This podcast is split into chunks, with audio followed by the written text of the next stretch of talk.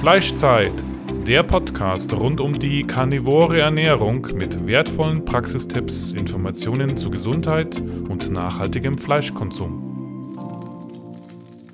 Andrea! Fleischzeit! Okay. Und genau. 3, 2, 1. Herzlich willkommen bei einer neuen Folge des Fleischzeit Podcasts. Dave ist heute leider verhindert, wie ihr merkt, weil der macht normalerweise immer den Start, ähm, aber vielleicht kommt er später noch dazu. Mein heutiger Gast ist Axel Hombach. Ich kenne Axel schon von Anfang an äh, meiner karnivoren Ernährungszeit, von vor zwei Jahren aus dem Facebook-Forum. Damals hieß das Facebook-Forum noch Carnivore Diet Deutschland. Heute heißt es einfach nur noch Karnivore Ernährung. Ja, und dann anschließend bin ich auch in einem parallelen Facebook-Forum der, der PKD Diet ähm, auf Axel gestoßen, der dort Administrator ist. Und ähm, auch über diese besondere Form der karnivoren Ernährung möchte ich heute äh, mit Axel reden. Also, wie ihr euch vorstellen könnt, Axel ist sehr ähm, bewandt schon auf dem Gebiet der karnivoren Ernährung, ein alter Hase sozusagen. Und deshalb freuen wir uns heute über viele Informationen. Hallo Axel. Hallo Andrea. genau, schön, dass du gekommen bist. Ja, also unsere Unsere erste Frage soll quasi gleich äh, in, in die Anfänge deiner karnivoren Phase gehen, ähm, beziehungsweise vielleicht noch davor. Wie ging es dir denn, ähm, bevor du ähm, mit der karnivoren Ernährung begonnen hast, gesundheitlich und äh, was hast du dich mit, von was hast du dich damals ernährt? Mm, also, wenn man das so geschichtlich betrachtet, ging das so ungefähr vor zehn Jahren los, um 2010 rum. Damals war ich etwas umfangreicher als jetzt und auch noch angestellt. Ich war ziemlich in einem ziemlich stressigen Umfeld als Berater unterwegs und ja, ebenfalls mein Umfang war etwas größer und da war dann so meine, meine Absicht abzunehmen. Das war so das Erste, was ich machen wollte. Das waren unterschiedlichste Versuche, die ich unternommen habe, die alle nicht gefruchtet haben. Bin dann irgendwann zu eher durch Zufall zu dem, zu, auf Montignac gestoßen. Montignac ist vielleicht dem einen oder anderen noch ein Begriff. Das war der erste, der die damals in den 80er Jahren, glaube ich, war das, den damals neuen, neuen Begriff des glykämischen Indexes in eine Ernährung, Ernährung überführt hat, was dazu führte, dass erstmal alle Kohlehydrate rauskamen oder viele Kohlehydrate rauskamen und das Lebensmittel, Nahrungsmittel danach unterschieden wurden, wie sehr sie auf den Blutzuckerspiegel auswirken. Und das war so mein, mein Einstieg, sozusagen der Beginn der Reise in die Richtung, wo ich, wie ich mich jetzt ernähre. Äh, dann so um 2012 rum habe ich dann in München den Hanjo Fritsche kennengelernt. Der hatte die damals den ersten Paleo-Kongress in Deutschland organisiert. Da habe ich dann Sabine Paul kennengelernt, Rainer Clement, äh, Julia ähm, äh, Tulipan. Tulipan, genau. und, äh, und die da alle zugehörten. Dann bin ich dann zu der äh, damals hieß sie noch die Deutsche Gesellschaft für Paleoernährung, die sich inzwischen in die Gesellschaft für evolutionäre Medizin und Ernährung umbenannt hat. Bin ich dazu Mhm. gestoßen, habe also einen eher paleomäßigen Hintergrund. Ähm, Paleo hat sich dann auch bis heute durch meine Ernährung durchgezogen, denn PKD ist ja die Paleolithic Ketogenic Diet. Ich habe vom Paleo ausgehend dann verschiedene Ausflüge gemacht, zum Beispiel in die ketogene Ernährung. Ähm, dann aber Mhm. ziemlich festgestellt, dass so das, was so dieses, dieses klassische Keto, das war nicht genau das, was mir wirklich gut tat. Ähm, dieses Paleo, die Idee, keine Milchprodukte, keine Getreideprodukte, keine verarbeiteten Produkte, das ist das, was sich so durch die Zeit hindurchzieht und wo ich gemerkt habe, damit fühle ich mich am besten, damit komme ich am besten klar. Konkrete gesundheitliche Probleme, die habe ich selber nie wirklich damit in Angriff nehmen müssen oder beabsichtigt. Meine Absicht war, eine möglichst natürliche Ernährung zu haben oder zu einer möglichst natürlichen, ursprünglichen, artgerechten Ernährung zurückzukommen. Und so bin ich dann habe ich dann Ausflüge Richtung Keto gemacht, habe dann auch wieder Käse gegessen, habe dann auch verschiedenste pflanzliche Öle wieder genommen und gemerkt, das ist es alles irgendwie nicht so. Mhm. Und so um 2017 rum, da begann dann fast wie aus dem Nichts wirkte das auf mich, äh, Carnivore äh, äh so modern zu werden. Ja. Und 2018 habe ich dann gedacht, okay, das mache ich jetzt auch mal, das probiere ich mal aus, wie das ist. Hab vorher ähm, so zu 2017, 18 war ich damals schon in der Gruppe drin gewesen, wo ähm, Chava Toth und Sophia Clemens auch Admins waren. Das war eine Gruppe, die war von Amber O'Hearn gegründet worden, wo es auch um die PKD ging, Mhm. was mir zu diesem Zeitpunkt noch nicht viel sagte. Mhm. Nur, ich, ich wusste nur, ah, Paleo und Keto. Darum geht es. Und das war im Prinzip etwas, was ich auch schon machte. Also ich hatte, in, aus meiner Erfahrung hatte ich das, was ich als Keto kannte und das, was ich als Paleo kannte, das hatte ich bereits so kombiniert, dass das sehr ähnlich war wie das, was du auch als PKD kennengelernt hast. Ähm, 2018, dann Mitte 2018 war, dann habe ich gesagt, so jetzt nur, nur Fleisch, Carnivore und das war eine ziemliche Umstellung. Das war so für eine Woche lang so eine Art Keto-Grippe, in der ich drin steckte. Alles, Mhm. alles Mhm. schmerzte irgendwie, Mhm. nichts war irgend, Interessant, gell? ne? Ja. Ja, Bei mir war das, also das Interessante, das war bei mir genauso. Ich hatte Mhm. eigentlich ei- eine Woche lang wirklich schwerste Krämpfe, mhm. obwohl ich ja schon über Jahre ketogen war. Also ähm, ja, das ist nochmal, und die Keto, Keto ähm, Werte waren jetzt auch immer in der karnivoren Ernährung sind die bei mir immer bei zwei und in, bei der Ketogen waren sie immer nur bei eins. Also ja. was meine, ja, was meine Erfahrung war, ich habe ja dann Ke- ich habe dann Carnivore so gemacht, wie das da auch von vielen erzählt wurde, Fleisch essen. Ne? In den Gruppen wird dann gerne Ribeye gegessen. Ähm, das esse ich natürlich auch gerne, aber was ich dann so feststellte, ich kam ja aus einer eher, eher so einer Mischung Paleo-Keto-Ernährung und ich habe relativ wenig gegessen. Ich war immer gut gesättigt. Ich brauchte gar nicht viel zu essen und war satt. Und plötzlich konnte ich locker zwei Kilo Fleisch am Tag essen. Und ich hatte immer noch Hunger. Mm. Das war so meine Ja. Erfahrung mit Carnivore und da dachte ich, da stimmt irgendwas nicht. Ja. Das kann nicht sein. Und in den Gruppen unterhielten sich die Leute darüber, welche Käsesorten sie essen. Und es wurde verarbeitetes Fleisch gegessen. Dann gab es dann Leute, die zu McDonald's gefahren sind und sich dann die Burger Patties geholt haben, aber das Brot weggelassen haben.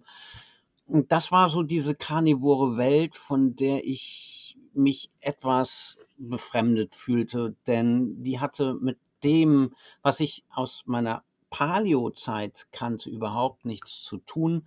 Und mir fiel auch auf, dass viele aus dieser karnivoren, nennen wir es Community, überhaupt gar keine Ahnung hatten, was Paleo bedeutet oder was Keto bedeutet.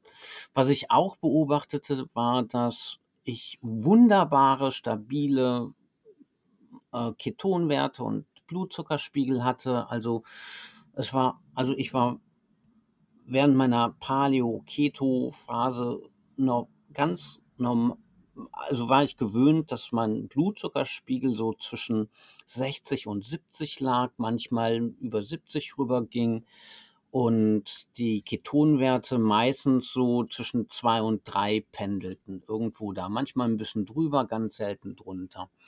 Mhm. Nur dann aß ich Fleisch, das Fett, die Fettmenge reduzierte sich dadurch natürlich drastisch, weil ich nicht mehr so viel Fett gegessen habe, sondern hauptsächlich Eiweiß.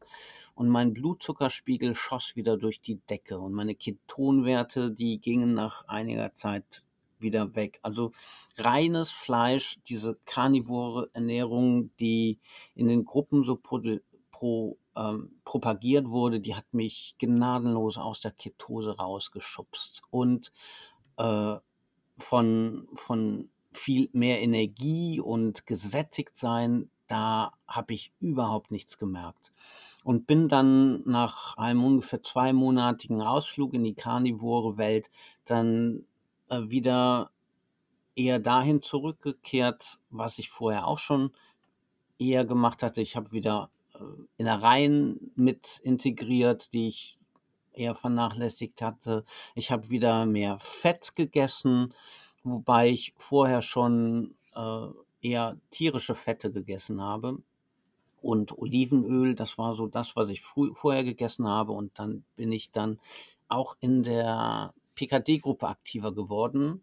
Und wie es der Zufall wollte, habe ich dann Sophia Clemens und Shabbat Tost habe ich dann 2018, ich glaube September, Oktober in der Kante war das, da war der Jahreskongress der äh, Gesellschaft für evolutionäre Medizin und Ernährung in Gießen war das. Da rief mich vorher der Rainer Clement an und sagte, ja, du Axel, wir machen wieder eine, äh, am Tag vorher machen wir wieder in Schweinfurt eine Schlachtplatte und da wollte ich fragen, ob du vorbeikommst und die Sophia Clemens, die ist dabei, Jabatos ist auch dabei und äh, Mhm, vielleicht mhm. interessiert sich das.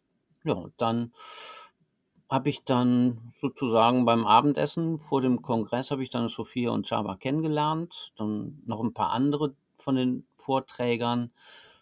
Und während des Kongresses haben wir dann auch noch uns unterhalten. Am Tag nach dem Kongress haben wir dann auch in Gießen noch bei der Schweinshaxe gegessen und wir haben in, wir haben da so festgestellt, dass obwohl ich bis dahin mit PKD noch nicht viel wirklich Kontakt hatte, außer dass ich in der Gruppe war und auch dass die Beschreibung schon gelesen hatte, aber noch nicht so wirklich viel Kontakt gehabt hatte, habe ich bereits ganz viele der Prinzipien und Regeln für mich selber herausgefunden gehabt, wie Innereien essen, wie tierische Fette essen und dass ähm, dass, dass wenn man ein bestimmtes Verhältnis einhält, dass man dann gar nicht mehr so viel isst und dass das auf gute Qualität ankommt und verschiedene andere Sachen. Und das Besondere war auch, das, was ja viele erstmal so nicht wahrnehmen, ist, dass die PK, PKD oder PKD, die Paleolithic Ketogenic Diet, ja überhaupt gar keine karnivore Diät ist. Denn sie ist eine Kombination aus Paleo, Keto und da kommen natürlich auch Pflanzen vor. Das heißt also in einer, einer regulären PKD, die nicht gerade therapeutisch orientiert ist oder die nicht besonders streng ausgeführt ist, da isst man durchaus auch Pflanzen. Mhm. Und ich persönlich esse jetzt weniger Pflanzen, sondern eher äh, Fleisch, Innereien und viele tierische Fette. Und das ist das, womit ich persönlich am besten klarkomme. Das ist das, was mich am meisten sättigt und was mir so das Gefühl auch gibt, am gesündesten zu leben. Also, Und das mache ich jetzt so ungefähr seit Ende 2018. Mhm, mhm, ja. Ähm, das sind ja jetzt schon zweieinhalb Jahre sowas, ne? Mhm. Ja, Ja. ja. Und ja, vielleicht, also, ähm, ähm, du hast jetzt gesagt, die, äh, bei der PKD ist, ähm, ist Gemüse oder auch Obst dabei, ähm, Mhm. allerdings natürlich kein rohes Gemüse und sie tun ja auch einige Sorten äh, ganz ähm, ausklammern. Ja, das Spannende, wenn man sich das anguckt, ist, dass man so als Faustregel sagen kann, das ist alte Weltgemüse sind das. Es sind nicht die Gemüse, die aus der neuen Welt kommen, also keine Tomaten, keine Paprika, keine Auberginen, kein Mais, kein äh, was, was, was Keine. Kartoffeln? Kartoffeln natürlich auch nicht, aber wenn man streng genommen sich bei der Paleoernährung umguckt, auch Richtung dem geht, was man so als Autoimmunprotokoll dort kennt, dann ist das ungefähr das, was auch Teil der PKD ist, dass man die Pflanzen nimmt, an die wir evolutionär am besten oder mit denen wir evolutionär groß geworden sind. Und das sind dann halt nicht die Tomaten, das sind nicht die Paprika, sondern das ist dann äh, eher das Wurzelgemüse, das unsere Vorfahren auch während der Eiszeit aus dem Boden gezogen haben. Oder das sind die, ähm, die Kohlsorten oder die eher grünen Blattpflanzen. Und wenn es um Früchte geht, das ist ja auch schon, äh, wenn man zurückgeht, dann auch auf Lauren Cordain, der die Paleo-Diät als solche zunächst einmal definiert hatte.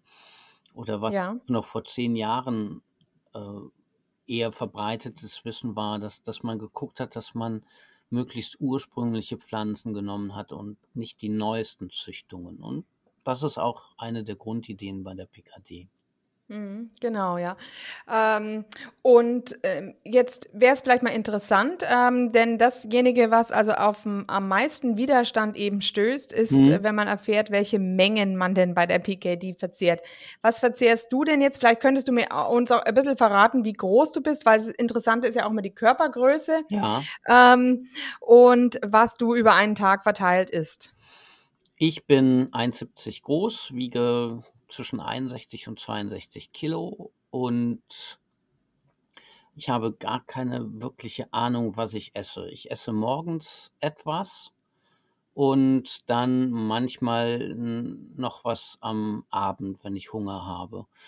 Ähm, Also insofern, ich folge dem Prinzip, ähm, iss, wenn du Hunger hast und Mhm. iss, bis du satt bist. Das ist eines der Grundprinzipien, wie auch trink, wenn du Durst hast. Und ich kann aus der Zeit, als ich noch mehr gewogen habe, sagen, dass ich selten mehr als 500 Gramm pro Tag gegessen habe, weil einfach nicht mehr reinpasste. Hm, Ich bin Läufer, also ich laufe äh, in der Woche bis zu 40 Kilometer, also mache auch gut, jetzt im Augenblick Corona-bedingt wenig Kraftsport, aber wenn, wenn die Studios offen haben, dann mache ich auch Krafttraining. Aber Mhm. trotz dessen esse ich selten mehr, wenn ich so rückblickend gucke, als vielleicht 400 bis 500 Gramm, weil ich nicht wirklich mehr brauche. Ja, ja. Ja, das Interessante ist ja eigentlich auch, was so viele Leute nicht berücksichtigen äh, in der ähm, karnivoren Ernährung, auch in der ketogenen Ernährung, ähm, dass d- die Energieteilchen, ähm, diese ATPs, die werden ja zu einem Vielfachen produziert, wenn du in Ketose bist. Und damit hat man ja einen geringeren Energiebedarf. Und diese ganze Ener äh, Kaloriendiskussion, die Mhm. es also ganz, ganz oft gibt in den Foren, hast du deine Kalorien gezählt, Kalorien gezählt, ähm, das ist dann im Grunde ähm, nichtig. Man kommt eigentlich mit einem Bruchteil der Kalorien aus, ähm, mit denen man eben im Glukosestoffwechsel auskommt. Ne? Ja, was ganz wichtig hierbei ist, was mir gerade noch durch den Kopf ging, als du das sagtest, mh, ich, wenn, wenn ich nicht, wenn ich nicht genügend Fett esse, dann bin ich nicht satt. Wenn ich dieses, dieses Verhältnis, ähm, das, aus der ketogenen Ernährung kennt man ja, dass Fett, die, die, die Kalorienzahl des Fettes ungefähr 80 Prozent ausmachen soll. Mhm. Und das zieht sich ja als Faustregel auch bei die, in die PKD mit rein. Und wenn ich dieses Verhältnis nicht einhalte, also so als Faustregel, also es muss nicht exakt sein, aber ungefähr, wenn ich das nicht einhalte und wenn ich keine Leber esse, wenn ich keine Innereien esse, dann esse ich automatisch mehr. Also je weniger Fett ich esse, desto mehr muss ich essen, desto mehr Hunger habe ich. Und je mehr Fett ich da rein, mehr Fett ich esse, je näher sich die Fettmenge dem Optimum nähert, desto weniger brauche ich zu essen. Wobei eine Erfahrung, die ich gemacht habe, als ich mich ketogen, also klassischer ketogen ernährt habe, ist, dass ich immer, ich war immer todmüde. Äh, Mhm. das habe ich später mitbekommen, das geht vielen, die sich ketogen ernähren, dass sie so eine bleierne Müdigkeit haben und keine Ahnung, woran das, keine Ahnung haben, woran das liegt. Denn das weiß ich erst seit ich angefangen habe, auch mit Paläomediziner zusammenzuarbeiten, dass wenn man zu viel Fett isst, dann wird man todmüde. Also es ist immer ein gutes, guter Hinweis darauf, dass man zu viel Fett isst, wenn man müde wird. Und wenn man Mhm. das Verhältnis zwischen Fleisch und Fett optimiert, dann kommt man zu dem Punkt, wo man richtig viel Energie hat. Ähm, eine der häufigsten Probleme bei dieser Ernährung ist, zu viel zu essen. Und das führt dann auch dazu, wenn man nicht gerade Leistungssportler ist, dass man zu viel Fett im Endeffekt hat und dadurch die ganzen, äh, diese ganze Energie, die einem die PKD zur Verfügung stellen kann, gar nicht wirklich nutzen kann, weil man einfach zu müde ist. Weil man Mhm. zu viel gegessen hat, weil man zu viel Fett gegessen hat. Mhm, mhm. Ja, also diese 80% Kalorien aus Fett, das entspricht ungefähr einem Fettanteil von 25%, ne? Beziehungsweise einem Verhältnis Fett zu mager von 1 zu 3 in etwa. Mm, Ja, du, äh, das, das mit den Verhältnissen ist ja in der, ist, äh, ist, wenn man sich die Beschreibung der PKD anguckt, da kann man ja auf der Homepage von Paläomediziner, da ist ja die volle Beschreibung, kann man sich dort einloggen, kann man das durchlesen. Das ist die genau aufgeführt, wie diese Verhältnisse sind. Und äh, um das Ganze greifbarer zu machen, damit man nicht dauernd mit dem Taschenrechner rumlaufen muss, ähm, ist halt die Faustregel, dass man ungefähr drei Viertel Fleisch und Innereien und ein Viertel Fett isst. Ja, ja. Und das Gute daran ist, wenn man gelernt hat, auf seinen Körper zu hören, wenn man wieder sich mit seinem Körper vertragen hat, dann merkt man auch, wie viel man braucht. Dann sagt einem der Körper auch, wie viel, ob man zu viel Fett hat, oder zu wenig Fett hat. Und je nachdem, welche Pflanzen man isst, vielleicht kennst du das sogar aus deiner eigenen Erfahrung, dass Pflanzen, vor allem auch Getreide und sowas wie Nüsse oder nicht nur Pflanzen, aber auch Milchprodukte eher dazu führen, dass man nicht mehr so gut mit seinem Körper sich versteht und nicht merkt, wo der wirkliche Sättigungspunkt ist. Mhm. Ja, ja, ja, klar. Nee, das kann, Mhm. glaube ich, können viele Leute bestätigen. Das ist ja Ja, gerade das Problem, das die Gesellschaft im Grunde hat, aus dem sie die, ja. den Teufelskreis, aus dem sie nicht rauskommen, ne? Mhm. Genau. Ähm, und was mich jetzt noch interessieren würde, also, ähm, also ist, welche Sachen werden jetzt da eigentlich genau ausgeschlossen ähm, bei dieser PKD? Bei der PKD kannst du als Faustregel sagen, wird alles ausgeschlossen, was zum Beispiel auch bei der Paleo-Diät ausgeschlossen wird. Mhm.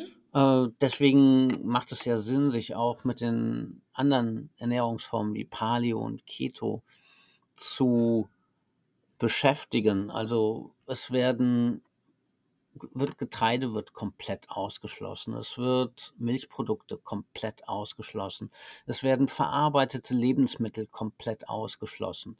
Das heißt, na, nicht ganz komplett, denn es, es, es ist durchaus möglich, seine eigenen Würste zu machen oder wenn man Metzger kennt, der einem Sonderanfertigungen macht, zum Beispiel Wurst nur aus Fett und Fleisch und Salz herstellt, dann geht das natürlich auch aber es ist natürlich mit verarbeiteten Produkten eher gemeint, so die, die vorgewürzten Frikadellen aus dem Supermarkt.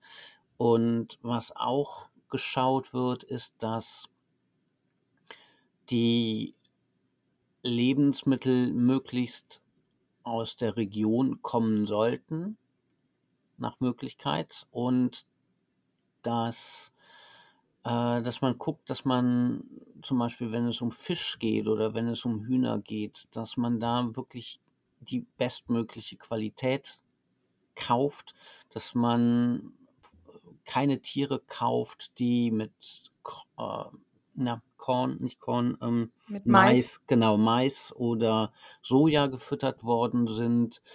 Und dass, wenn man sich die, wenn man Eier kauft, dass die nicht aus der Legebatterie kommen, sondern nach Möglichkeit von Hühnern, die auch zwischendurch mal einen Wurm gepickt haben.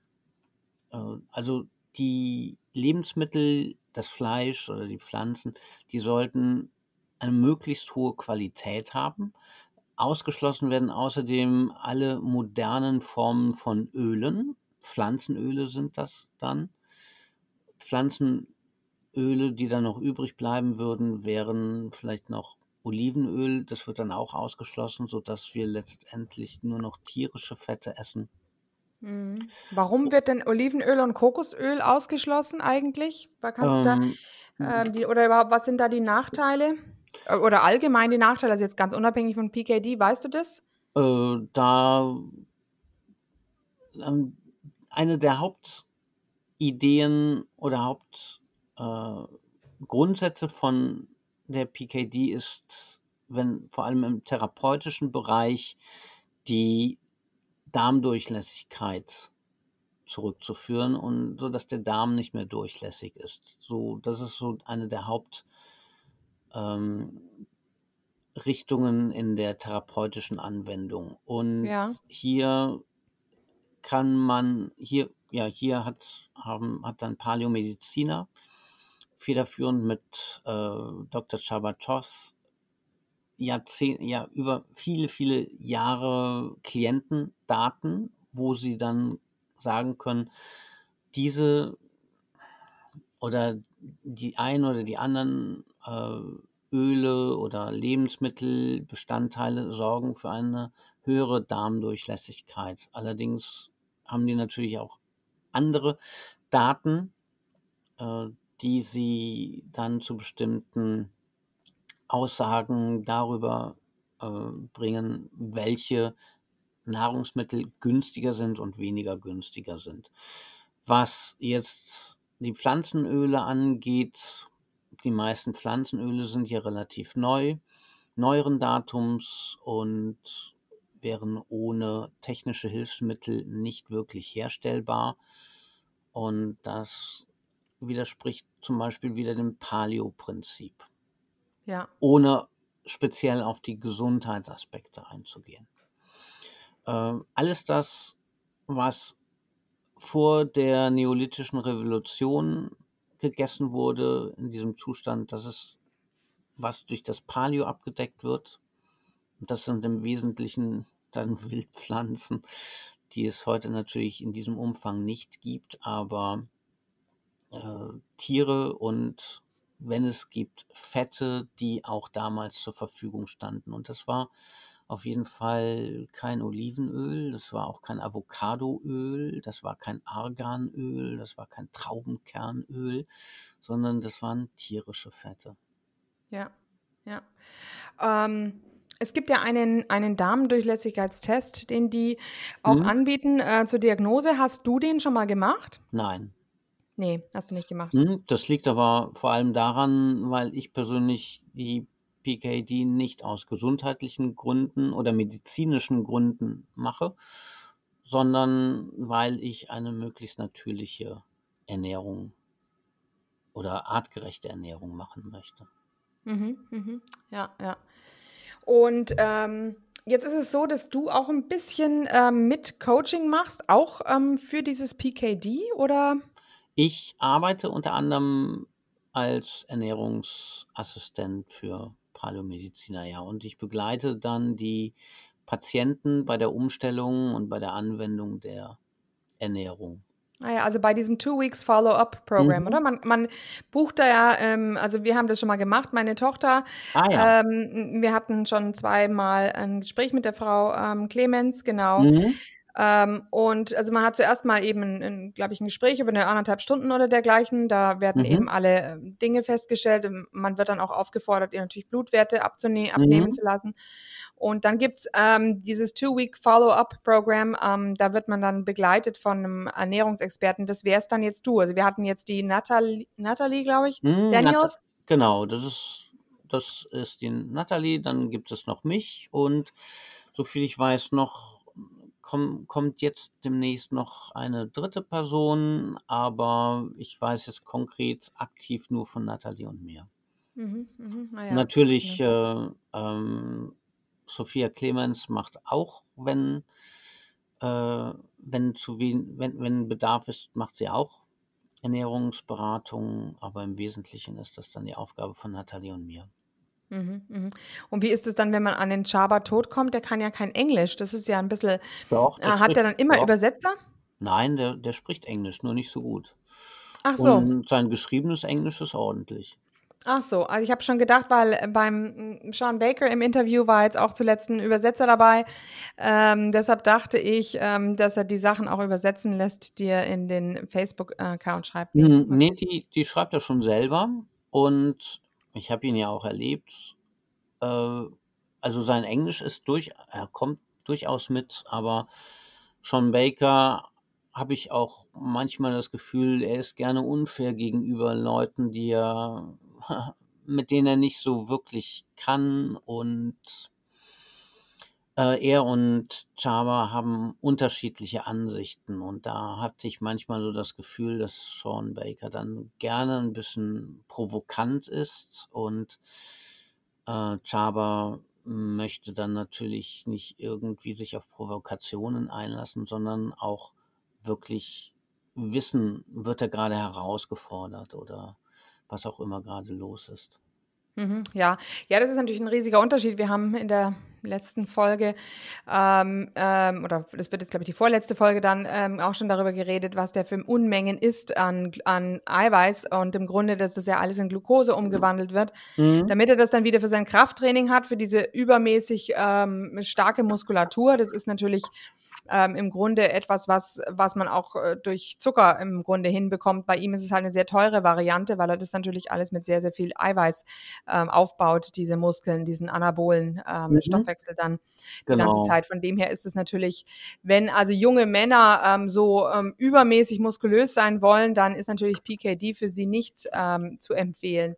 Aber ähm, die, das Interessante ist eben gerade diese, diese Durchlässigkeitsgeschichte ähm, bei dem Darm, dass dass doch sehr, sehr viele ähm, Erkrankungen ähm, und eigentlich auch metabolische Erkrankungen eher in dieser tiefen Ketose bei PKD ähm, dann geheilt werden können. Ja, Ja. das finde ich, das finde ich, das, das, das, das fasziniert mich äh, schon immer wieder. Ich habe ja in der Zeit, mit der ich jetzt bei mit, mit Paläomediziner arbeite, ich habe ja auch schon äh, äh, miterlebt, wie ein Hirntumor innerhalb von zwei Wochen zum Stillstand kam. Ja. Und dann habe ich auch äh, Leuten, Schwerstdepressiven geholfen, die etliche Medikamente genommen haben und nach zwei Wochen brauchten die keine Medikamente mehr zu nehmen, keine Antidepressiva mehr. Teilweise konnten sie auch von ihren Benzodiazepinen runter. Und ich kenne jetzt aus n- eine Freundin von mir, die, die hat auch bis vor, bis 2018, Anfang 2019, äh, hat sie mit teilweise schwersten Depressionen gehabt. Sie hat, war auch medikamentiert und hat dann irgendwann gesagt, ja, okay, jetzt probiere ich das mal aus, was du da die ganze Zeit erzählst. Und sie ist jetzt nicht wirklich streng, aber eher ein lockeres PKD. Auch, vielleicht könnte sie auch ein bisschen mehr Fett essen. Sie isst auch noch ein bisschen Olivenöl. Aber das hat ihr trotzdem geholfen, komplett aus der schweren Depression rauszukommen. Sie hat keine Angststörungen mehr. Die ist komplett weg. Die schwere Depression ist komplett weg. sie hat immer wieder mal Anflüge von Ängsten und sie hat auch immer wieder mal depressive Phasen, was nun während dieser Krisenzeit, in der wir jetzt im aktuell leben, nicht wirklich so verwunderlich ist. Ja. Aber wenn jemand einmal schwerst depressiv war, der weiß, was für ein Riesenunterschied das ist eine, zwischen nur mittelgradig depressiv und schwerst depressiv. Was da für Welten zwischen sind. Dieses nicht mehr zu funktionieren, in diesem Abgrund zu stecken und sich nicht mehr regen zu können. Und dann änderst du deine Ernährung und was passiert ist, dass du wieder am Leben teilnehmen kannst ohne Medikamente. Ja. Das ist auch ganz spannend gewesen. 2018, 17, 18 rum war das. Da war ich eher zufällig über ein Video vor. Nee, das war nicht zufällig. Es war in einem Podcast von Julia, Julia Tulipan, wo sie Georgia Ide ähm, interviewt hatte. Ich weiß mhm, nicht, ob mhm, du von genau, jo ne? ja, ja, ich habe heute erst wieder auf ihren Seiten nach äh, Verweisen und so weiter geschaut. Ja, ja, klar. und mhm. Ähm, und ich fand das so spannend, dass alleine durch die Ernährungsumstellung die Leute ihre Schizophrenie hinter sich lassen, ihre Depression hinter sich lassen, äh, schizoaffektive Störungen hinter sich lassen, nicht auf einmal nicht mehr bipolar sind und was es sonst noch für alle noch für Krankheiten gibt, die einem die Teilnahme am Leben unmöglich machen oder erschweren zumindest. Und ich habe jetzt nicht so wirklich verfolgt äh, die Entwicklung von Georgia Ide, weiß aber von Patienten, die mir erzählt haben, dass sie Georgia Ide schon Jahrzehnte, ja, Jahre kannten, bevor sie auf Paläomediziner gestoßen sind. Und die mir dann so berichteten, dass äh, Georgia Ide sich in diesen Jahren sehr, sehr ent weit entwickelt hat und dass sie inzwischen sehr, eine sehr ähnliche Ernährung propagiert, wie sie auch von Paläomediziner propagiert wird. Und 2017 rum bin ich 2016, 17 rum war das, bin ich auch auf äh, Dr. Natasha Campbell McBride gekommen. Die kennst du wahrscheinlich auch. Ja, ja, ja, klar. Mhm. Aber mhm. eben gerade auch wegen Leaky Gut Syndrome und so, obwohl das natürlich auch nochmal, doch nochmal einiges anders ist, ja. Mhm. Also, ja. Mhm. Und äh, fand bei dem, was sie da beschrieb, ich, ich bin zwar, ich arbeite als zwar als Hypnose-Coach, nicht mit Kranken, aber das heißt ja nicht, dass ich nicht trotzdem mit viel mit Leuten in Kontakt bin oder Kontakt bekomme, die alle möglichen Probleme haben und kenne so inzwischen auch aus dem Hypnoseumfeld einige, die durch das, was sie bei, bei äh, Campbell McBride oder Georgia Ide gelesen haben, wie sie dadurch ihr Leben völlig verändert, völlig verändern konnten und auch viel besser wieder am Leben teilnehmen konnten. Was mich bei Natascha Campbell immer erstaunt hat, war oder was mich so ein bisschen irritiert hat, war, dass so wie sie das schrieb, hörte sich für mich das damals schon an, jo, am besten ist wohl eine pflanzenlose Ernährung. Oder wenn ich da den, wie heißt der, mit dem Plan-Paradox. Äh, Stephen Gundry.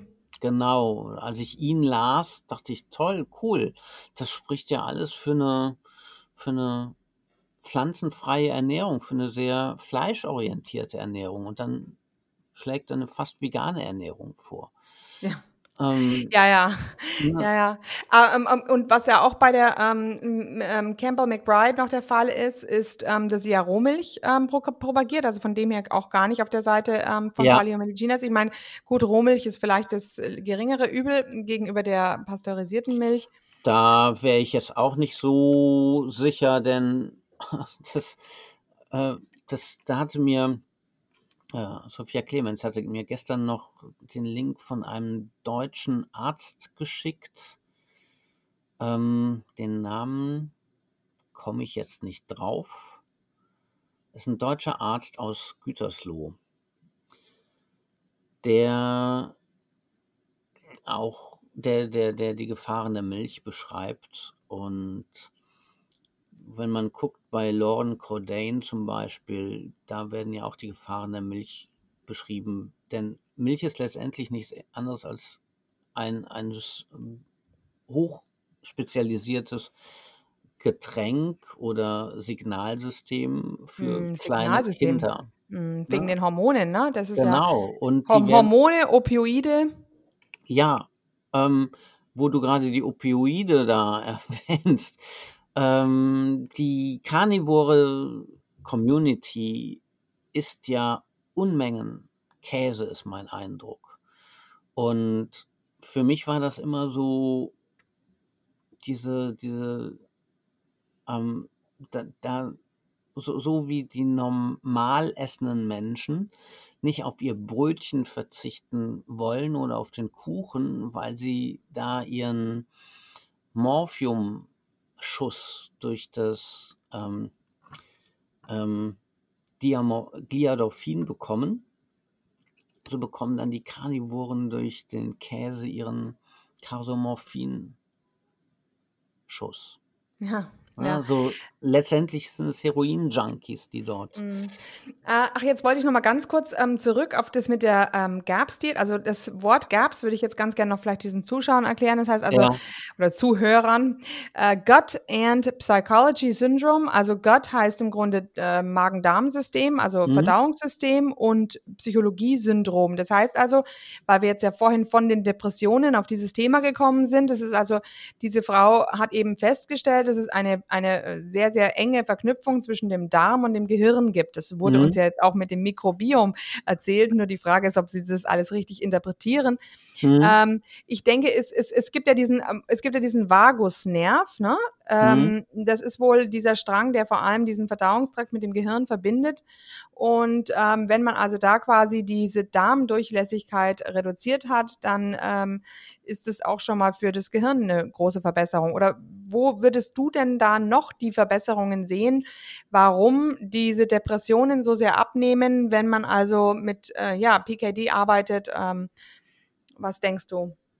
Ähm, was auf alle Fälle mit reinspielt, ist, dass wenn du einen durchlässigen Darm hast, dann kommt ja, um das etwas plastischer auszudrücken, da kommt die Scheiße ins Blut. Und die sorgt dafür, dass unser Immunsystem da anfängt zu reagieren und die Scheiße, die da ins Blut kommt, bekämpft. Das führt zu einer chronischen, niederschwelligen Entzündung. Und diese Entzündung, die greift dann auf verschiedene andere Körperfunktionen über. Das greift die Schilddrüse an, das greift verschiedene andere Organe an, etc. Dazu müsste man vielleicht ein Interview mit einem Mediziner führen und ich bin kein Ja, Mediziner. ja, ja. Äh, Und diese, diese Entzündungen, die dort niederschwellig vor sich gehen, die beeinträchtigen massiv auch unser Gehirn, denn unser Gehirn ist erstmal nichts anderes als ein Teil unseres Körpers. Und wie man ja inzwischen weiß, ist die Blut-Hirn-Schranke viel, viel durchlässiger, als man sich das lange vorgestellt hat. Und so greifen dann diese Sachen, die eigentlich nicht in den Körper gehören, denn der Darm ist ja Körperoberfläche, das ist ja außerhalb des Körpers. Und wenn der Darm durchlässig ist, kommen dann Sachen in den Körper, die da nicht hingehören. Und die sorgen dann, um das ganz allgemein, nicht medizinisch, nicht biologisch auszudrücken, dafür, dass es zu ganz vielen Baustellen kommt, die alle irgendwie gleichzeitig versucht werden wiederherzustellen, mit einem ständig unter Stress, unter äh, Anspannung stehenden Immunsystem, was dann zu den verschiedensten Störungen führt. Ja, ja. Genau. Ähm, ja, und welche ähm, Also ich habe von der Frau Clemens im Grunde mitbekommen in diesem Podcast mit Sean Baker, dass sie auch gesagt hat, zu ihr kommen eigentlich sehr, sehr viele Karnivoren, weil sie eben mit der Karnivorenernährung nicht zurechtkommen. Mhm. Ähm, wie ist es bei dir? Welche, welche, ähm, wer taucht bei dir alles auf oder wer, was hast du viel beobachtet? Du hast jetzt ein Beispiel mal mit dem Tumor genannt oder auch mit Depressionen. Was gibt's noch für, für Probleme oder für Fälle, die eben ähm, da umsteigen auf die PKD und damit vielleicht auch äh, Erfolge erzielen? Mhm. Die meisten, mit denen die, also schwerpunktmäßig hatte ich bisher hm, Krebspatienten, denen ich geholfen habe und ähm, dann verschiedene Darmprobleme Richtung Morbus Crohn zum Beispiel und andere Darmkrankheiten und Depressionen. Das war so schwerpunktmäßig die Fälle, wo, wo ich mitgearbeitet habe. Und einige von denen haben vorher Ketogen ausprobiert. Viele von denen haben schon mit Carnivore Erfahrung gehabt, aber immer gemerkt, da fehlt noch was. Ja, ja, also äh, im, in meinen Augen ist ähm, PKD auch ähm, nochmal sehr viel, ähm, ja, sehr viel besser als Carnivore. Man kann bei Carnivore sehr, sehr viel falsch machen und ähm, oh, bei, bei, PKD kann man auch viel falsch machen. Ja, wenn man sich nicht dran ja. hält. Genau, und das ist ja. Und das, ja. genau, darüber wollte ich auch noch, darauf wollte ich auch noch zu sprechen mhm. kommen. Mhm. Ja, und wenn du die äh, Beratung mit Sophia Clemens gemacht hast, dann ist dir ja dann hast du ja auch eine therapeutische Version kennengelernt. Ne? Die unterscheidet sich ein bisschen von der allgemeinen Version. Ne? Zum Beispiel, dass du, wenn du dich ernährst, dass du dann eben das dunkle Fleisch nimmst und kein weißes Fleisch nimmst, als Beispiel. Und dass du darauf achtest, dass du nicht zu viel isst, sondern dass du ein Maximum bekommst, um dich überhaupt daran zu gewöhnen, nicht zu viel zu essen. Ähm, also aus meiner Erfahrung, es gibt ja, gab ja schon Vorgängergruppen auch zu der aktuellen PKD-Gruppe, wo es immer wieder zu massiv bösem Blut geführt hat und auch in, es gibt auch Gruppen, aus denen ich zum Beispiel ausgeschlossen bin. Java, Tovs ist ausgeschlossen, Sophia ist ausgeschlossen, wo darüber gesprochen wird, dass das PKD nicht funktioniert. Und wenn man genau hinguckt, liegt es genau daran, dass die teilweise sehr, sehr simplen Grundsätze, dass man sich nicht daran gehalten hat. Und das kann dann natürlich dazu führen, dass es nicht funktioniert und dass man auch krank werden kann. Mhm. Also ich denke auch, das größte Problem ist für die Leute, diese geringe Menge einzuhalten. Mhm. Ähm, und ähm, da eben zu lernen, also einfach auf den Körper zu hören, auf das Hungersättigkeitsgefühl. Ja. Und ich habe mal gehört, 20 Prozent der Leute schaffen es wirklich, das durchzuhalten, die PGD, ne? Ja, ich zum Beispiel. Aber ja, ich folge ja auch nicht der medizinischen oder der therapeutischen Version, sondern der freieren Version, der generellen mhm. Version. Mhm. Wie du gesagt hast, Fisch oder mhm. Geflügel, das wäre jetzt bei der therapeutischen Version nicht dabei, weil sie einfach sagen, es ist schade um dieses Protein, was man zu sich nimmt im Geflügel, weil es zu wenig Mineralstoffe enthält. Und genau. sie sagen, beim Fisch ist die Gefahr, dass man Schadstoffe zu sehr zu, zu sich nimmt, ähm, ja. Schwermetalle. Also deshalb wird das zum Beispiel bei der therapeutischen Version dann ausgeschaltet, äh, ausgeklammert, ja. Ja, oder zum Beispiel in den USA ist es sehr, sehr schwer, an gutes Schweinefleisch zu bekommen. Ja. Und deswegen wird dann amerikanischen Klienten pauschal gesagt, du darfst kein Schwein essen. Hm, das ja. ist in Deutschland eigentlich auch ein Problem, denn ähm, ja, auch bei uns ist es Soja, also gut, ist es eben auch die, auch die biologischen Schweine werden mit Soja gefüttert. Es gibt es ja praktisch nicht, dass sie ohne Soja gefüttert werden. Ohne Soja und Mais gibt es ja eigentlich fast nicht.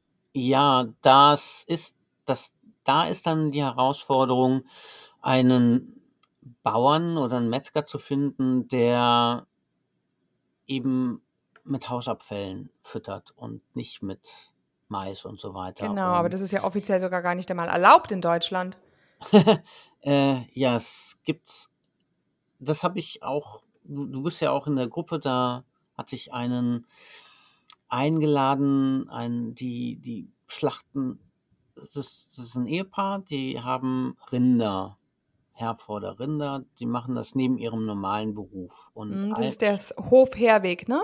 genau, und mit denen habe ich mich länger am Telefon unterhalten und die haben mir von den Auflagen erzählt, die es gibt. Und ich war froh, dass ich gesessen habe, denn das ist ein bürokratischer Aufwand, privat Rinder zu züchten oder auch Schweine zu züchten.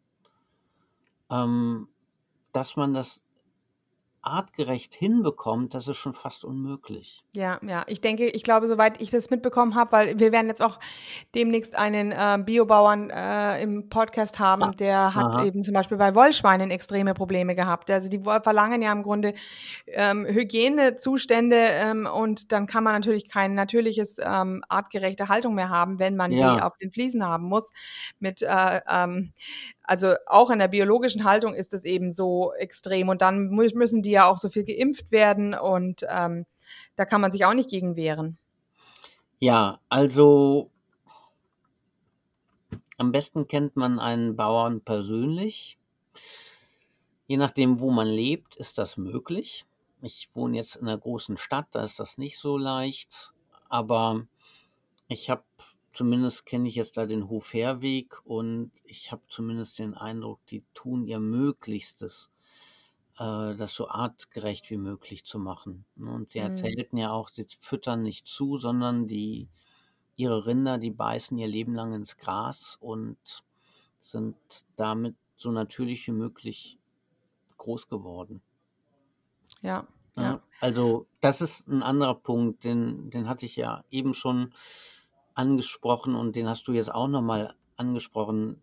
Das Wichtigste ist die Qualität. Je schlechter die Fleischqualität ist, desto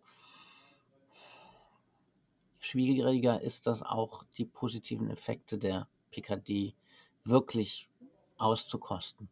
Mm, Ja, also bei meiner Tochter ist es eigentlich so, dass sie auf Schweinefleisch immer ähm, Bauchschmerzen bekommt. Also egal Mhm. eigentlich, was es für ein Schweinefleisch ist, leider. Ähm, und ähm, Das wir, ist, ähm, das ja, ist was ganz Spannendes, jetzt wo du das erwähnst. Äh, kurz vorher hatte ich ja, wir hatten ja uns vorher kurz schon mal ausgetauscht.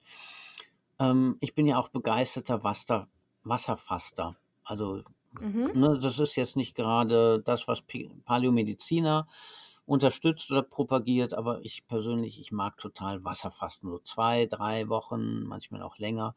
So ach eine doch, für so lange Zeiträume. Ja, und Mhm. ich finde das tot. Hm, da sind nochmal andere Sachen möglich. Und das Spannende ist, so nach meinem letzten Wasserfasten, das waren so drei Wochen, seitdem habe ich einen unglaublichen Appetit auf rohes Fleisch. Und ich habe festgestellt, nach dem Fastenbrechen, dass mein Magen viel besser mit rohem Schweinefleisch zurechtkommt. Ich habe Mm, mir ganz neu jetzt einen Fleischwolf zugelegt. mhm. Du hast vielleicht das Foto in der Gruppe gesehen. Also Ah, nee, nee, noch nicht. rei reiner Edelstahl. Ich wollte kein, Genau, genau, ich kein, auch. ne, Ja, ja, ne, ja. wahrscheinlich auch den von Küchenprofi dann. Ähm, aha, nee, bei mir war es jetzt irgendwas Ce Celsius heißt es. okay, Ähm, Beketal gibt's noch, aber auch da ich wollte ja, also von diesem Aluminium weg, mhm, von dem genau. Aluminiumgehäuse. Und das ist jetzt 'n richtig schwerer Motor, ne? Der wiegt dann so Ah, nee, ich kenne 25 handgetriebenen. Mei meiner ist handgetrieben so. und ähm, ich dachte, ich fange erst mal mit dem Handgetriebenen an, denn so wenn das so weitergeht bei uns, dann haben wir demnächst keinen Strom mehr und dann ist so 'n elektrischer nicht so hilfreich. Äh, Ja. und so so 'n handgetriebener aus Edelstahl lässt sich super leicht reinigen und dann kann ich so 'n kleines Stück Schweinebauch vom meist meistens ist es von irgend 'nem Demeterschwein. Ich gucke also schon, dass ich, wenn wenn wenn, dass ich schon nach Möglichkeit Richtung Demeter mir was kaufe. Ähm, Ja, also es hat auf alle Fälle auch, da möchte ich auch unbedingt auch die ähm, Bio-Schweinebauern unterstützen. mhm. Die haben, äh, haben zweierlei Vorteile. Der Vorteil Nummer eins ist, ähm, dass sie den Soja nur aus der m, deutschsprachigen Region Österreich, Deutschland, Mhm. Schweiz beziehen, also nicht von Übersee. Mhm. Das zweite ist, ähm, dass ähm, dieses, ähm, diese Sojakuchen, die die ähm, Schweine bekommen, eben nicht dem Sojaschrot entspricht. Mhm. Ähm, also nur mal, um es ganz kurz zu äh, erklären, es gibt Ja. eben, wenn Sojaöl hergestellt wird, gibt es ja zwei Varianten. Entweder dieses Öl wird mit Benzol ähm, ähm, in, in richtig extrahiert ähm, in großen Fabrikanlagen und dann ähm, ist es, also es ist wirklich eine Art Benzin, mit dem das extrahiert wird. Anschließend muss es dann natürlich wieder, wieder irgendwie mit Wasserdampf ähm, von diesem Benzol gereinigt werden Mhm. und übrig bleibt dann dieses Sojaschrot. Das bekommen die ähm, ähm, Schweine im konventionellen Anbau und im biologischen Anbau ist es so, dass das nur gepresst wird. Also dieses Soja Mhm. wird gepresst, wird zwar glaube ich auch geröstet, aber dann eben gepresst und damit ist also diese sind also diese Benzolrückstände nicht drin und damit ist dieser Sojakuchen, den man äh, also so wie man ihn bezeichnet, der ist natürlich dann schon wesentlich hochwertiger als dieses bio ähm, ja konventionelle Sojaschrot, welches alle anderen Schweine bekommen. Ja, das wusste ich gar nicht. Ähm, hm, interessant. Danke für die Hinweise. Genau, ja. Ich, Mhm. ich wusste, dass Soja ursprünglich hergestellt wurde für die Ölgewinnung und Ja. die Eiweißreste hat man dann geguckt, wie kann man die denn noch an den Mann bringen und dann daraus Genau. äh, Ja, und man, man erzählt dann Kraftfutter Geschichten von, von gefährlichen Viren und ähm, Grippen, von der Schweinegrippe oder also Schweinegrippe, Vogelgrippe, ähm, andere Viren werden ja auch, also mit der Angst kann man die Leute ja immer dazu bringen, sich zu ändern. Ja. Seitdem ist es also verboten, in Deutschland Speisereste an Schweine ähm, zu, ähm, zu verfüttern. Äh, das ist natürlich unheimlich traurig, weil diese äh, Speisereste, die landen also wirklich im Müll. Ähm, und äh, vorher waren das eigentlich ähm, ja prima Möglichkeiten, prima Eiweißquellen Ja. für die Schweine. Aber auf diese Art und Weise haben die natürlich, ähm, haben die großen Konzerne natürlich mehr Geld gemacht. Sie können Sojaöl wieder an die, an die Leute vertickern. Also es ist ja verrückt. Äh, Das Schweinefett wird dann weggeschmissen wieder. Ja. Statt dass die Leute das nehmen statt Sojaöl und so weiter und so fort.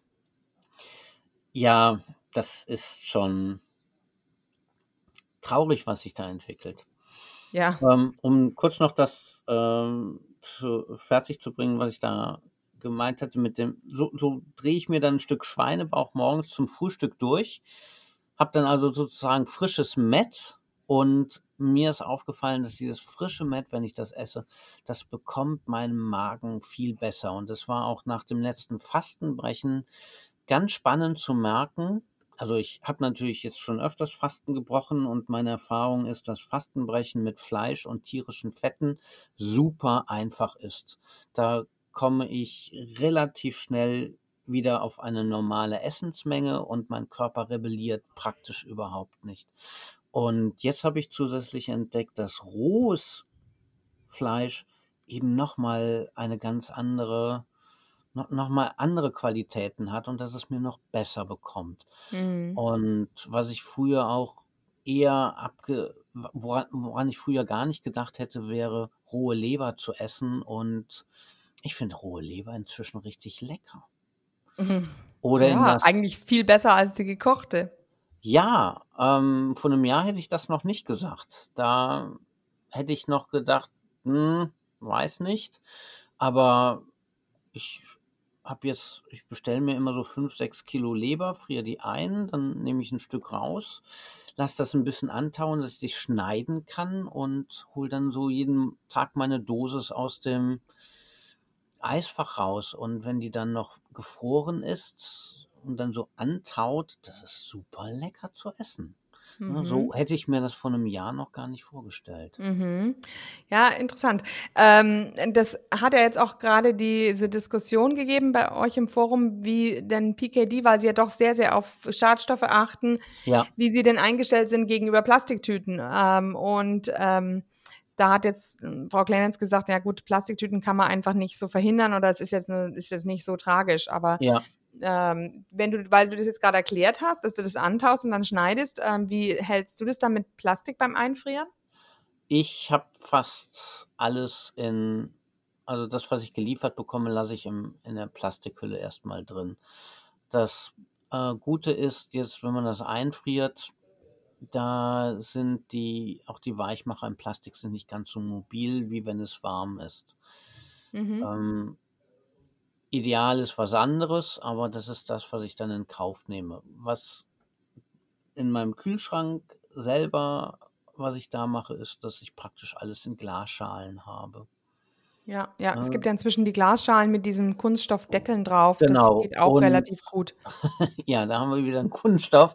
Und Aber äh, zumindest ist er nicht in Kon so richtig in Kontakt, ja. genau. Und was mir dann aufgefallen ist, weil früher habe ich das auch immer zugemacht und inzwischen kommt das nur noch auf einen Porzellanteller oder in diese Glasschale rein und ich lasse auch den Deckel weg. Und ich habe festgestellt, seitdem hält sich das Fleisch auch besser im Kühlschrank. Mhm, mhm. Was Also trockener ist eventuell? ich habe keine Ahnung, was genau die chemischen, biochemischen Vorgänge sind, die da sind, aber die da stattfinden. Aber aus meiner Erfahrung riecht das lange nicht so sch- schnell verdorben. Ich habe ja auch äh, regelmäßig esse ich Hirn und ich habe das in diesen kleinen runden äh, Glas äh, Glasdingern und da hatte ich immer den Deckel drauf. Und wenn ich das dann im Kühlschrank zwei Tage hatte, dann war das schon grau und hat gestunken. Dann habe ich es weggeschmissen, fand ich blöd. Seitdem ich den Deckel nicht mehr zudrehe, bleibt es rosa und riecht überhaupt nicht verdorben. Und dann kann ich es Mm, auch zwei Tage verwenden. Aber dann mm. verwenden, Also dann, ich, genau, ich denke schon, dass es an der Feuchtigkeit liegt, dass die äh, einfach dann weg ist, ne? das kann sein, ja. Und es kann atmen. Es finden keine anaeroben äh, Verarbeitungsprozesse mit Bakterien mehr statt, sondern es kommt mehr Sauerstoff dazu. Vielleicht hängt das damit zusammen. Aber Ja, dazu ja. müssten wir Biochemiker fragen. Ja, da wäre es zum Beispiel auch wieder interessant, diese ganzen alten Bücher rauszukramen. Wie haben die das früher gemacht mit ihrem High Meat? Ähm, die haben auf alle Fälle kein Sonnenlicht dran gelassen. Ähm, aber ich glaube, die haben ja dieses Fleisch schon verbuddelt oft in der Erde. Damit ging ja, kam ja eigentlich auch kein Sauerstoff dran. Ja, aber das haben die nicht nur zwei Tage, drei Tage gemacht. Das ist ja, bleibt ja ein bisschen länger verbuddelt. ja. Ne? Und äh, eines der berühmtesten fermentierten Produkte ist, glaube ich, die Sojasauce. Und wenn man sich anguckt, wie die früher hergestellt wurde, ne, da wurde als eine, in Japan sah es so aus, da wurde die Tochter geboren und dann hat man ein Sojasoßenfass in Auftrag gegeben, so und so viel 100 Liter Sojasauce. Und das war dann die, war dann Teil der Mitgift. Die Ja. Sojasauce hat über 20 Jahre gegoren, bevor sie Mm. dann verwendet wurde. Da war dann nichts mehr an Bakterien vorhanden. Die waren, die hatten sich alle selber aufgegessen. Und ich vermute, das Gleiche ist mit dem, äh, mit den verbuddelten Fischen da, die furchtbar stinken sollen. Aber wenn man sie kennt, sollen sie ganz gut schmecken. Die sind ja auch nicht nur ein paar Tage im Boden geblieben, sondern die sind richtig gut durchgegoren. Genau, ja, ich glaube mehrere Monate, ne? Ja. Und falls du irgendwann mal Karl May gelesen hast, dann weißt du ja auch, dass damals das total als, als eine große Delikatesse, das ist als eine große Delikatesse galt, Grizzly-Tatzen zu verbuddeln und zwar so lange, bis die Maden drin rumkrabbeln und das dauerte dann mehrere Wochen und dann hat man die wieder ausgebuddelt und gegessen. Hm. Hm. Karl May geschrieben, ich weiß nicht, ob das stimmt, aber Du, da muss ich gerade äh, gerade an meinen neuen, äh, wir haben einen kleinen Welpen, einen Hund, und mhm. wir haben äh, seinen Vorgänger im Garten verbuddelt. Unser, sein Vorgänger hat nie im Garten gebuddelt und er gräbt jetzt überall äh, die Knochen seines Vorgängers überall an verschiedenen Stellen aus. Also der kann hat anscheinend einen besseren Geruchssinn und ich habe schon Angst, dass der jetzt bald se- seinen Vorgänger ausbuddelt. Der liegt zwar ein bisschen tiefer, aber jetzt musste ich gerade daran denken, wenn ich da, wenn wir seinen Körper mit Maden durchzogen sehen würden. Das wäre natürlich traurig. Äh, ja, es hat schon etwas Groteskes. Ja. Ja, wenn Genau. der, wenn der neue Hund mit dem Knochen seines Vorgängers durch die Gegend läuft. Also, also die, nein, nein, die Knochen, die er jetzt ähm, da hatte, das waren einfach die Knochen, die wir dem anderen Hund immer so zum Fressen gegeben haben. Also es ist Ja. noch nicht, noch nicht die Körperknochen, aber das, also an seinen Korpus ist er noch nicht, aber der Leichnam ist sicherlich noch nicht komplett zersetzt. Das ist eben jetzt erst zwei Monate her. Mhm. Genau. Und die, die Knochen dauern ja auch etwas mit der Zersetzung. Ja, genau.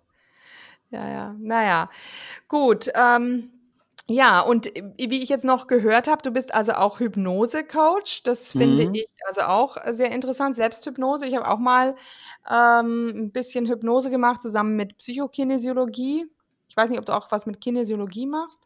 Hm, Ich weiß natürlich, was das ist, aber ich wende es nicht an. Mhm, also nur Hypnose. Mhm. Ähm, Im Moment lese ich auch das Buch Die zahlreichen Leben einer Seele. Mhm. Sagt dir das was? Von Nein, dem, von dem Brian Weiss, ne? Den Namen kenne ich, aber Ah ja, so okay. Also dann, dann er, erzähl doch mal, okay, dann erzähl doch mal, wie diese Hypnose bei dir abläuft. Da bin ich jetzt mal gespannt, wann man die macht äh, oder was das für, äh, für, für einen Zweck hat und ähm, wie das so abläuft. Hm.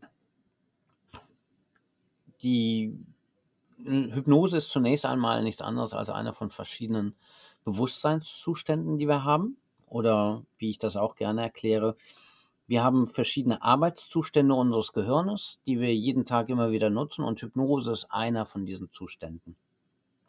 Wir alle kennen Hypnose aus dem Alltag, wir wissen es meistens nur nicht.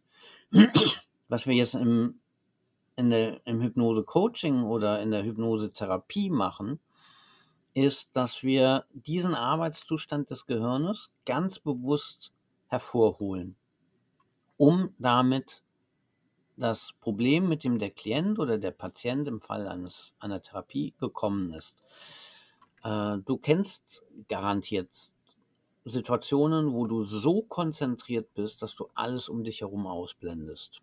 Mm, Im Flow. Also ich als Lehrerin Mhm. sage meinen Schülern, sie sind im Flow, wenn sie die Zeit vergessen und Mathematik machen. Genau. Und Flow ist tatsächlich erstmal nichts anderes als ein hypnotischer Zustand und tatsächlich fühlt sich für die meisten Hypnose genau so an, wie wenn man im Flow ist. Man hat keine kritischen Gedanken, man ist total fokussiert, man kann andere Sachen wahrnehmen, aber es fällt einem viel leichter, sie auszublenden. Die Zeit steht still und geht dein Handy? Genau, ja. Äh, äh, das, das, das, da geht jetzt jemand anders dran. Tut mir leid, Ah, das war. okay, gut. Ähm, und diesen Zustand, den kennen wir. Und wenn wir in der Hypnose sind, fühlt sich das für die meisten so an. Sie sind in einem mental entspannten Zustand. Dieser Kritiker, der da im Kopf ständig rumwurstelt, den kennst du vielleicht auch. Diese kritische Stimme, manche nennen ihn den Schweinehund, manche nennen ihn Engelchen, Teufelchen und welche netten Namen sonst noch dafür sind. Und diese, diese Instanz, dieser kritische Faktor, der ist in der Hypnose weg. Und dadurch kann man dann das, was wir so als, als das Bewusstsein bezeichnen und das Unterbewusstsein bezeichnen, können wir diese beiden viel besser miteinander in Kontakt bringen und wir kommen so an Regionen unserer, unseres Bewusstseins, an unseres Verstandes, auf die wir normalerweise keinen direkten Zugriff haben, keinen bewussten Zugriff. Und so können wir dann in der Hypnose Zusammenhänge erkennen, die uns mit dem normalen rationalen Verstand nicht zugänglich sind.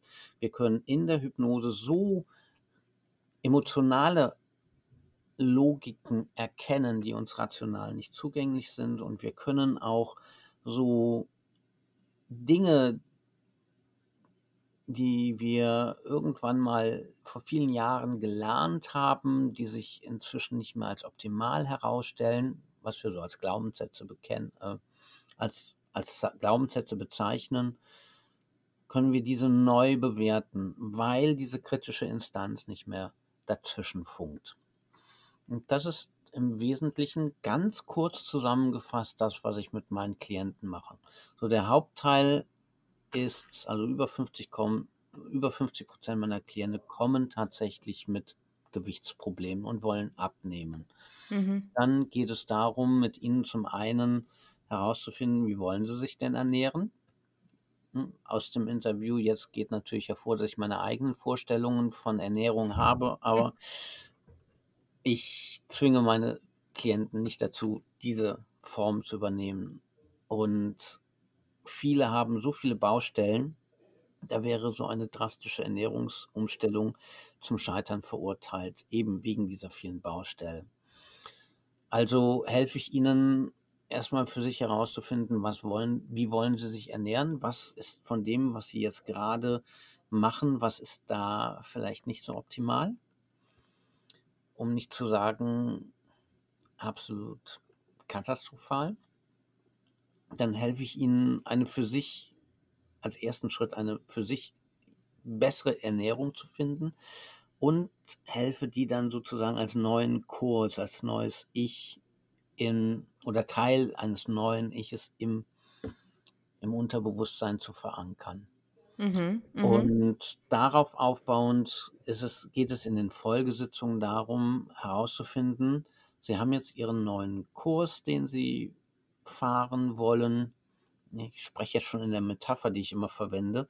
Die habe ich eben gar nicht erklärt, deswegen nur, nur ganz kurz. Ich verwende in der, um die Hypnose zu erklären, die Metapher von einem Frachtschiff. Die Container, das sind die Blockaden, die Glaubenssätze, die wir haben. Der Kapitän ist der Steuermann. Der Kapitän ist das Bewusstsein, der Steuermann ist das Unterbewusstsein. Und dann haben wir noch einen Navigator, das ist der Kritiker. Und die arbeiten nun irgendwie mehr oder weniger optimal oder suboptimal zusammen, das Schiff auf Kurs zu haben, zu halten. Und das kann nun jedes Thema sein. Das kann die berufliche Weiterentwicklung sein oder das kann das Rauchen sein, das kann das Abnehmen sein, das kann alles Mögliche sein. Ähm, die meisten, die zu mir kommen, kommen halt wegen Abnehmen. Ja, ja, ich denke, die Essstörungen sind eben auch unheimlich große Probleme Mhm. und alles ist ja letztlich, also rein jetzt biochemisch betrachtet, sind es ja im Grunde alles ähm, Süchte, die auch irgendwie auf, ja, ähm, bei denen ja immer irgendein Dopam Verlangen nach Dopamin da ist und Mhm. ähm, ähm, es gibt ja Ansätze jetzt, um mit irgendwelchen Süchten klarzukommen, dass man sagt, man muss im Grunde drei Wochen lang Dopaminfasten machen. Mhm. Also nicht Dopaminfasten im Sinne von elektronischen Geräten, da ist dieses Thema ja im Moment aufgekommen, sondern im Sinne von eben, dass man eben ähm, ja diese starken Dopaminausschüttungen durch das, was man eben da an isst oder oder raucht oder an Alkohol trinkt, ähm, dass man die eben auf diese Art und Weise verhindert, aber diese drei Wochen zu schaffen, bis also diese Dopaminrezeptoren sensibler werden, das ist natürlich recht schwierig. Also von dem her wäre natürlich das jetzt wieder ein ganz anderer Ansatz ne, der Hypnose. Ja, und das Gute dabei ist natürlich, dass ich gar nicht auf diese biochemischen ähm, Prozesse Acht geben muss oder sie beachten muss, weil, schauen wir mal, 2000 Jahre zurück, 3000 Jahre zurück, niemand wusste, was Dopamin ist. Und auch damals haben Leute schon geschafft, durch das, was wir heute als Coaching kennen oder im therapeutischen Bereich, ihr Leben zu verändern, ohne zu wissen, dass es Oxytocin, Dopamin und so weiter gibt. Ja, Und ja. deswegen ist mir dieser Teil auch relativ egal, sondern ich helfe meinen Klienten, neue Bewertungsmaßstäbe herauszuarbeiten und sie an diesem kritischen Faktor vorbeizuschleusen, sodass sie aus der Ratio, aus dem, aus dem, was wir so als rationale Logik kennen, dahin zu bringen, als wo, wo wir das Unterbewusstsein verorten. Wobei natürlich klar ist, das Unterbewusstsein und das Bewusstsein, das sind Modelle, um es erklärbar zu machen. Hm? Mhm. Und ja, Ja, und was mich, also ein bisschen hast du es ja im Grunde schon angesprochen, aber es ist ja immer ähm, die große Frage, welche Methoden ähm, äh, geht man an? Geht man eben die absolut radikale Methode an und versucht alles zu ändern? Oder ist diese Theorie der Tiny Steps ähm, besser, ähm, dass man eben ähm, Stück für Stück ähm, eine Baustelle nach der anderen abarbeitet? Also Mhm. was ist jetzt zum Beispiel leichter zu schaffen oder kann man das nicht so pauschalisieren? Wenn du dir vorstellen würdest, du würdest dein Leben, du, du, sagen wir mal, du hast 20 Baustellen in deinem Leben und du würdest alle von heute auf morgen ändern wollen. Radikal. Glaubst du, das schaffst du? Ja, natürlich glaubt man, glaubt man, man schafft es nicht. Aber auf der anderen Seite, manchmal denkt man sich, viele Sachen spielen ja zusammen und das eine zieht das andere mit sich. Also wenn man zum Beispiel vom Kaffeetrinken wegkommen möchte und ähm, ähm, m- ähm, man trinkt eben dann immer wieder, äh, ja, man gönnt sich dann doch wieder diesen Kaffee und durch diesen, und man hat gleichzeitig zum Beispiel Probleme, dass man also zu viel isst oder über den Hunger hinaus isst, dann ist Mhm. vielleicht Kaffee auch manchmal die Ursache des Problems, weil man dadurch natürlich wieder Blutzuckerschwankungen hat, die dann wieder dazu führen, dass man eben äh, zu viel isst. Also das wäre jetzt zum Beispiel, deshalb dachte ich, vielleicht ist die radikale Variante doch ab und zu dann einfacher. Bei manchen Sachen ist natürlich eine radikale Variante einfacher, aber die meisten Menschen haben so viele Baustellen im Kopf und wenn sie verschiedene Baustellen versuchen gleichzeitig zu ändern, sich verschiedene neue Regeln, verschiedene völlig neue Regeln von einem Tag auf den anderen ähm, anzuwenden und durchzuhalten. Und dann müssen sie auch noch mit den ganzen Widerständen in ihrer Umgebung klarkommen.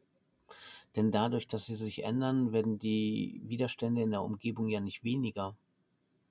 Ja, Je nachdem, ja. in welchem System die drin sind, werden die Widerstände noch größer. Und dann merken sie auf einmal, sie müssen sich dann auch noch aus so, so viele Gewohnheiten ändern. Ihr soziales Umfeld ändert sich. Und je nachdem, wie gut sie sozial aufgefangen sind, da führt das in die Katastrophe oder nicht. Aber die meisten, die Hilfe suchen und dann auch da bereit sind, für diese Hilfe zu bezahlen, die kommen mit kleinen Schritten viel besser weiter. Mhm.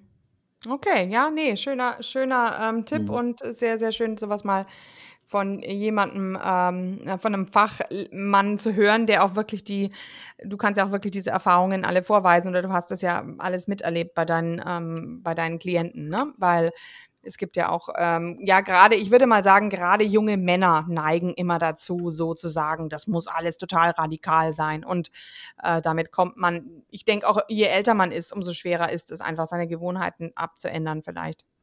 Ja, wir Menschen sind ja Gewohnheitstiere. Äh, wir, wir hassen Veränderungen. Menschen hassen Veränderungen und wollen nach Möglichkeit, dass sich so wenig wie möglich ändert. Und aus den meisten Sachen versuchen wir Gewohnheiten zu machen. Ja. Und das ist auch ein Ansatz äh, in der, den man nicht nur in der Hypnose macht, den man auch im Coaching macht. Du kennst ja diese 28-Tages-Regel wahrscheinlich, dass es 28 Tage braucht, bis sich eine neue Gewohnheit ausgeformt hat oder bis man ein Verhalten verändert hat.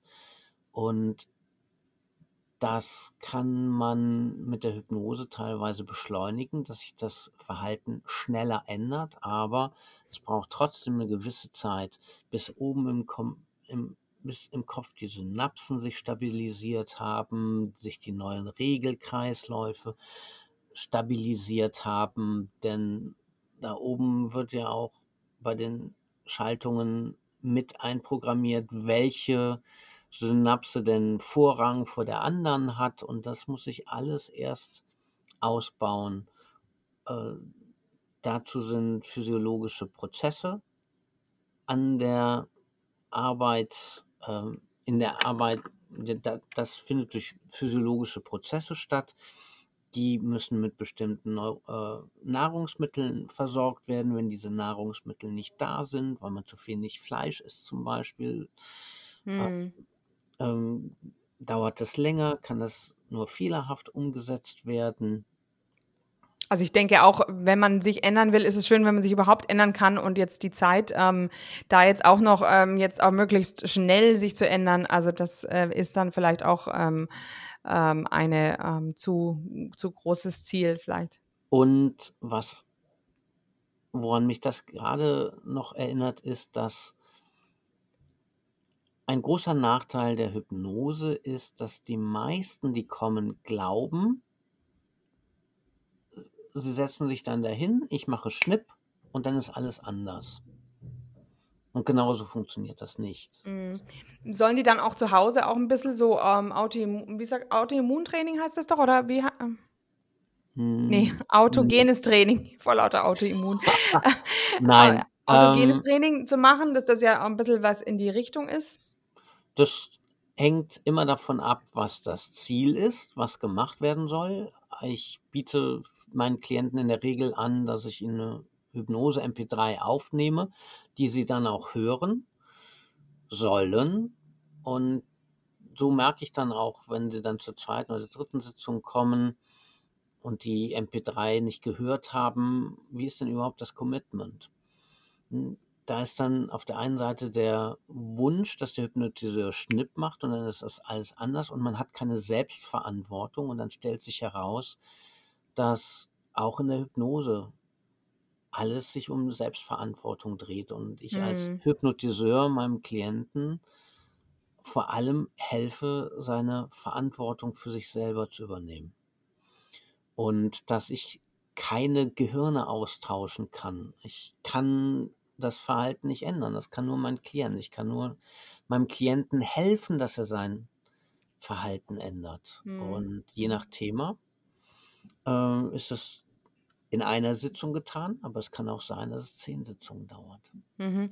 Und machst du diese Sitzungen online oder, oder vor Ort? Wie ist es jetzt mit Corona? Mit Corona ähm, biete ich beides an.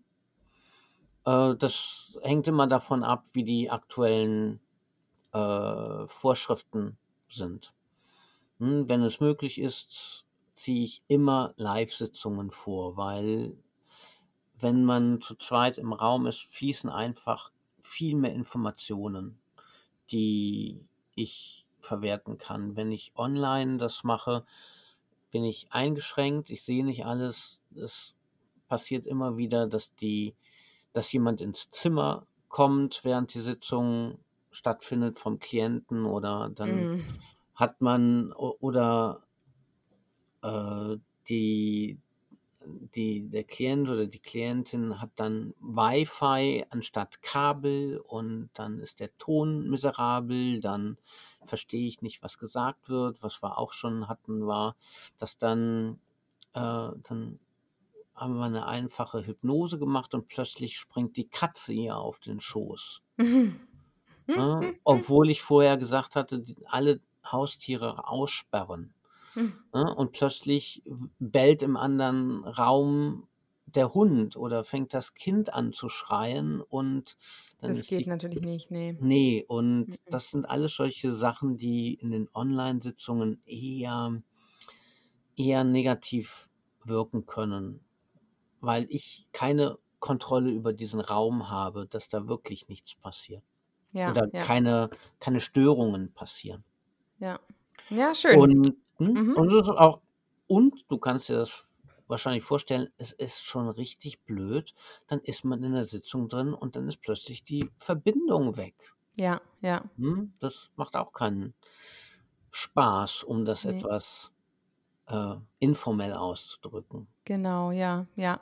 Ja, schön. Also, du, ähm, wir Mhm. sind jetzt eben schon bei fast eine, eineinhalb Stunden. Deshalb, Ja. ähm, ich denke, wir haben auch wirklich alles abge, ähm, abgedeckt, was ähm, es so jetzt, äh, was wir so aus dir herausholen konnten.